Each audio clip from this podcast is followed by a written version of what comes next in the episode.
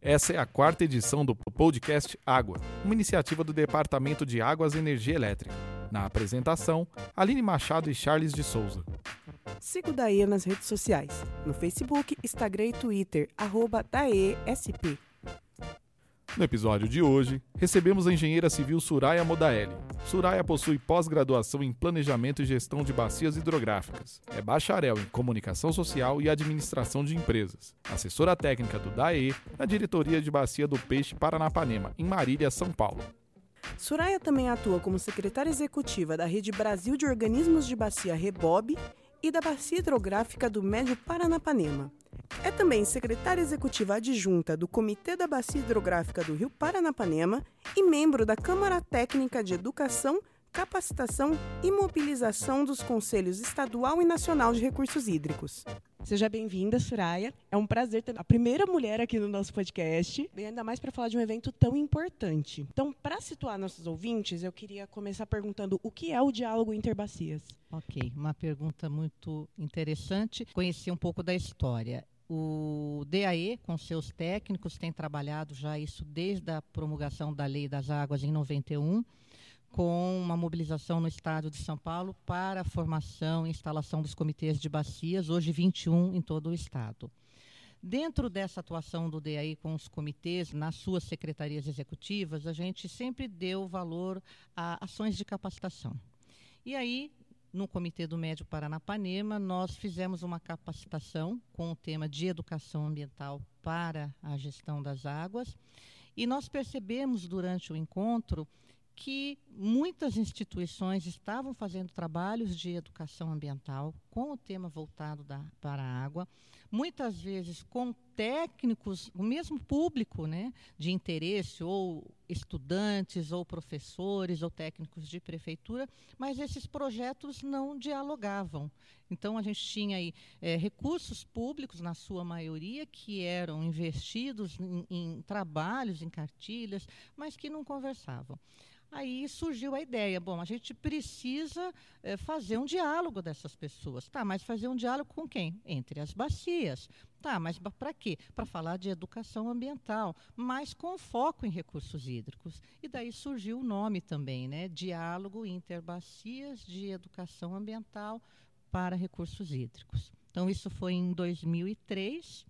Começamos aí com quatro comitês de, de bacias e a partir do momento que começamos a ter resultados, novos projetos de educação ambiental uh, surgindo no Estado, a gente começou a despertar o interesse em outros comitês, passamos para seis, para dez, para doze, até que finalmente chegamos numa edição com os 21 comitês de bacias hidrográficas organizando e apoiando o diálogo interbacias. Qual é a relevância disso? A gente conseguiu é, integrar projetos, integrar pessoas e ações. E mais do que isso, nós é, detectamos que faltava é, linkar secretarias de Estado. Então, Secretaria da Saúde, Secretaria da Educação, Secretaria, então, de Meio Ambiente. Então, nós começamos também a buscar esse objetivo. Bom, não adianta a gente falar só para nós mesmos, né? Nós precisamos trazer outras instituições. E conseguimos ter o envolvimento e muito forte da educação. Então, conseguimos uma parceria com a Secretaria de Estado da Educação, que já chegou a trazer para o diálogo é, são, se não me engano, 192 diretorias de ensino em todo o estado. A gente já chegou a ter representantes das 192 diretorias no diálogo interbacias.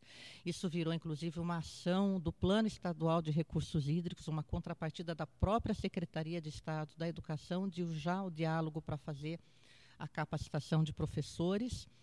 E com isso a gente começou a ver que o diálogo virou mais do que um, um, um, evento qualquer, ele virou um momento de encontro e um momento realmente de compartilhar experiências. E é o que a gente está fazendo aqui hoje também. Né? Então, nós temos aqui a presença de prefeitos municipais, isso é inédito. Né? O Estado de São Paulo também tem essa, é, esse diferencial né, nos seus comitês de bacias, os prefeitos têm assento no comitê, no resto do país, mais de 240 comitês e os prefeitos não fazem parte. Aqui os prefeitos não só fazem parte, como participam das atividades. Então, tivemos vários prefeitos que acompanharam, que estão aqui com a gente participando das atividades. Então, o diálogo ele, ele acabou sendo um, um instrumento também para fortalecer esses espaços para fortalecer os comitês de bacias e os próprios órgãos do Estado, porque quando a gente traz um engenheiro, né, eu sou engenheira também de formação, mas o engenheiro normalmente não fala de educação ambiental, né? Educação ambiental parece que é uma coisa só para professores, né? Então vamos abraçar a árvore e não é, é muito mais do que isso. Os engenheiros também têm que estar envolvidos em ações de educação ambiental que vão ajudar no seu planejamento, que vão ajudar na implementação de um plano dentro do município. Então a educação ambiental aqui está servindo para isso também, para sensibilizar um pouco os engenheiros, os técnicos das prefeituras que vêm aqui e também também conhecem projetos que podem ajudar em, em, muito nas ações que são desenvolvidas no, no município. Para a educação, a gente conseguiu que ela viesse para o comitê de bacias. Então, hoje a gente tem várias câmaras técnicas que os seus comitês têm e que a educação hoje faz parte dessas câmaras. Né? Então, isso também foi um ganho do diálogo interbacias. A gente procura também divulgar informações sobre a bacia hidrográfica. Né? Não basta falar, vamos salvar um rio, vamos cuidar do rio, melhorar a qualidade do rio. Mas a gente tem que dar informações a mais sobre a bacia hidrográfica quanto esse contexto todo que envolve a gestão de águas. Então, a gente procura no diálogo também é, ter materiais de apoio para que as pessoas possam trabalhar na, no seu município, na sua instituição, com informações da bacia hidrográfica. Então, temos uma revista que todo o diálogo ela é lançada. Nessa revista, os comitês falam um pouco do trabalho que elas estão fazendo. Buscamos sempre trazer eh, artigos técnicos também ligados ao tema do diálogo, que também vai num, num vínculo com o tema da ONU, do Dia Mundial da Água. Uh, o caderno, que seria um caderno de rascunho, ele é um caderno que vai acompanhar os participantes durante todo o ano, onde ele tem ali a localização das bacias hidrográficas, o telefone e e-mail das secretarias executivas dos comitês. Então, informações que ele usa ao longo do ano é, com base aí desse material do, do diálogo. Soraya, eh, a 17ª edição do Diálogo traz como tema Todos pela Água. Como você chega a esse tema? Todos pela água. A gente imagina, né, que todos já estão conectados à água, né? E aí quando a gente começa a ouvir as falas, a gente vê que não, que a gente ainda tem muito, né, é, é, a considerar a própria questão de gênero, a questão das comunidades tradicionais, a questão da juventude. Então ainda tem muita gente ficando para trás, né? Então todos pelas águas vem dentro do tema, né, da ONU deste ano. Não vamos deixar ninguém para trás, é exatamente para chamar atenção para isso. Eu tenho que ter um olhar que veja todos, né? que, que inclua a todos, não apenas aqueles que estão, como foi falado ali no, no auditório hoje, numa fala, apenas os munícipes, né? os municípios que já têm ali o saneamento, que já tem tudo certinho. Então, é, esse é um chamado para que a gente considere é, todos é, indistintamente, né, é, não somente os que têm mais condições, mas também toda a diversidade que a gente tem aí da, da nossa sociedade. Soraya, como o diálogo ele tem contribuído para pautas de outros eventos ou reuniões de recursos hídricos?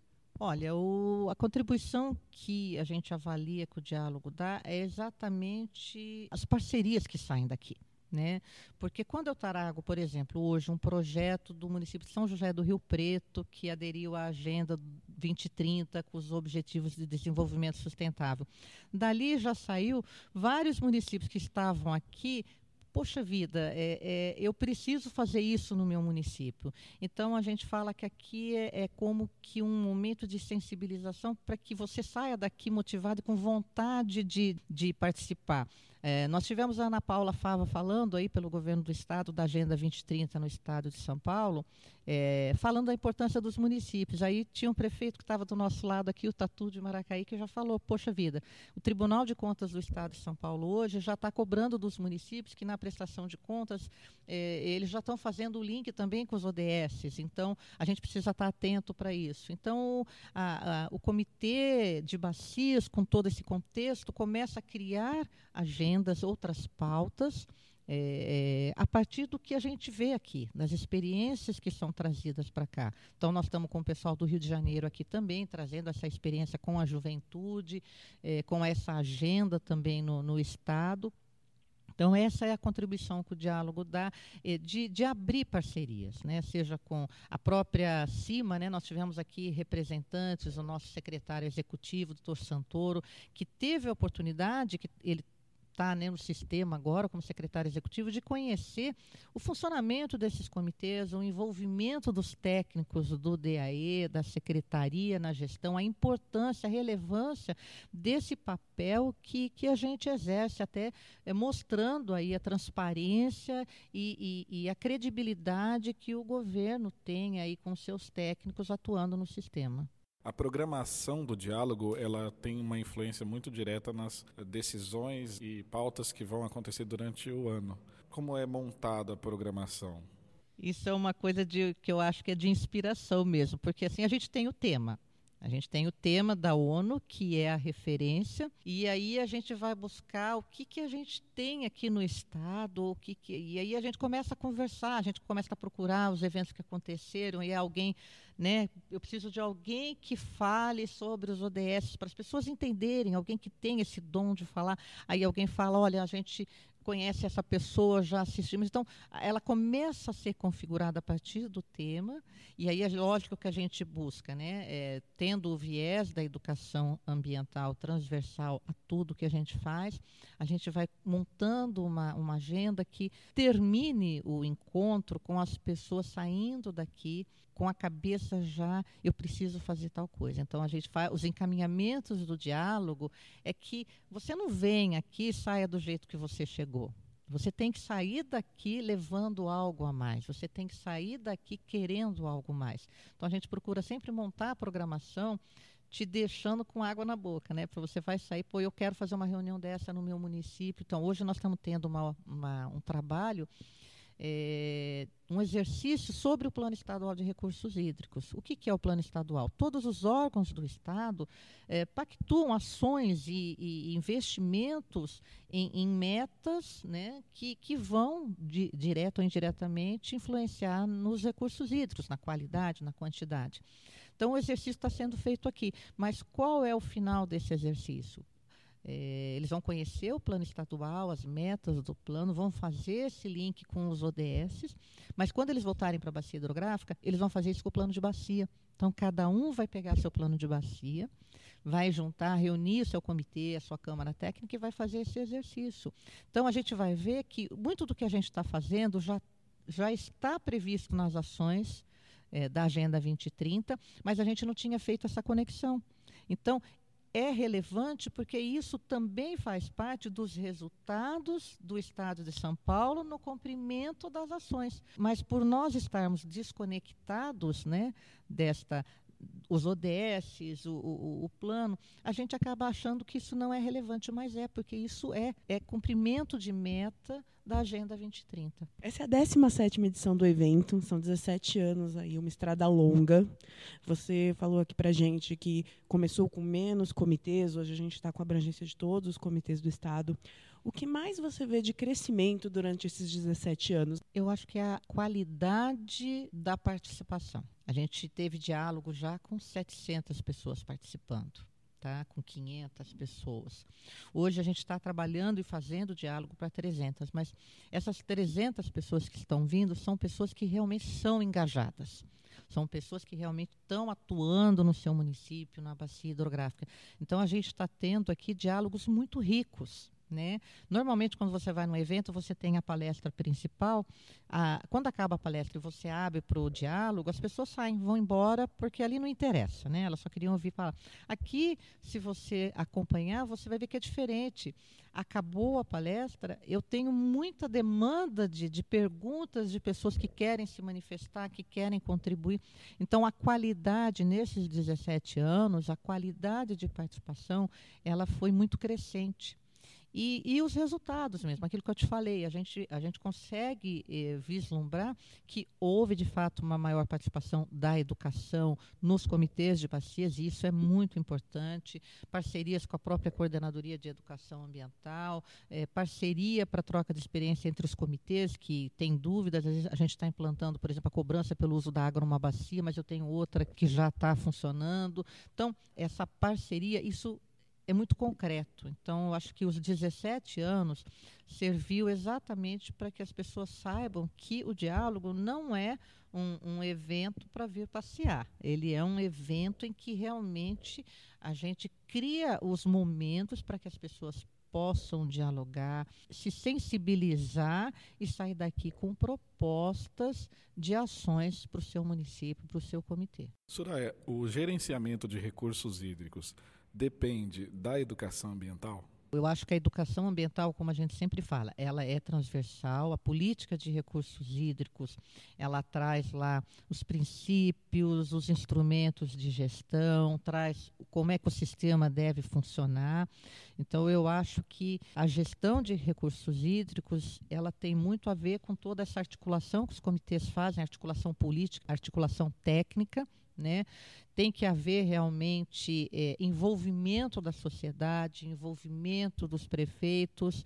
É, às vezes a gente escuta o pessoal falar, ah, porque vocês do comitê, né? Vocês quem? Né? Quem é o comitê? O comitê somos todos nós, porque eu tenho representantes dos prefeitos, dos órgãos do Estado, da sociedade civil, fazendo parte é, do comitê. Então, é, é, eu acho que a gestão de recursos hídricos ela tem a educação ambiental como um, um instrumento que não é formal porque não está na lei, mas ele abrange a todos, ele é transversal a todos. Você trabalha o plano de bacia, você trabalha a educação ambiental. Você vai implantar cobrança pelo uso da água na bacia, você usa a educação ambiental para que as pessoas entendam que não é mais um imposto, é um preço público da água. Você vai trabalhar enquadramento, você vai trabalhar a educação ambiental. Então eu vejo que a educação ambiental é um instrumento que a gente tem para nos ajudar a envolver mais pessoas, a envolver a sociedade, a, a desenvolver, a capacidade das pessoas. Todos nós temos capacidades, mas tem assuntos que a gente precisa ter um investimento maior, ter conhecimento maior. Então, acho que a educação ambiental ela, ela vem para agregar valor e para fortalecer a gestão. Então, educação ambiental não é fazer cartilha, não é pintar desenhinho, nem plantar árvore. Ela vai muito além disso. É realmente desenvolver a capacidade de cada um para ter uma atuação responsável aí na sociedade. Como uma pessoa que esteja interessada em participar dos próximos diálogos ou buscar informações durante esse ano para de repente participar o ano que vem, onde ela pode buscar essas informações? O diálogo, a gente tem um site que é o diálogointerbacias.org. A gente tem desde o primeiro diálogo tema, história, fotografias e agora a gente também está conseguindo colocar todas as revistas diálogo, então com as suas matérias tal, no site. É, as apresentações desse diálogo, então, também vão todas para o site. Então, qualquer é, pessoa pode ter acesso a esse material, está lá disponibilizado no site. O diálogo é um encontro aberto, normalmente acontece no segundo semestre. A gente faz a divulgação para os comitês de bacias ou no site. Então, fica o convite, né? E, e, a gente até acha interessante, porque muitas vezes o, o próprio pessoal nosso do DAE, né, é, não se envolve, assim, não, não entende muito o que, que, é esse tal de diálogo, né? Então, é, é, é fica aqui um convite para que venham conhecer, porque esse é um trabalho desenvolvido é, basicamente por técnicos, por pessoas do, do DAE, né, que é feito é, para toda a sociedade. Né? Então, está lá no site o material e maiores informações também pode entrar em contato com a gente no DAE de Marília. Soraya, muito obrigado. Obrigada a vocês e espero que o ano que vem a gente, no 18º Diálogo, se encontre novamente. Então vamos ficando por aqui. Essa foi a quarta edição do podcast Água, que contou com a apresentação de Aline Machado e Charles de Souza, produção de Ana Cláudia Freitas, edição de Charles de Souza, sob a direção de comunicação de Gregory Martins. Departamento de Águas e Energia Elétrica, Governo do Estado de São Paulo.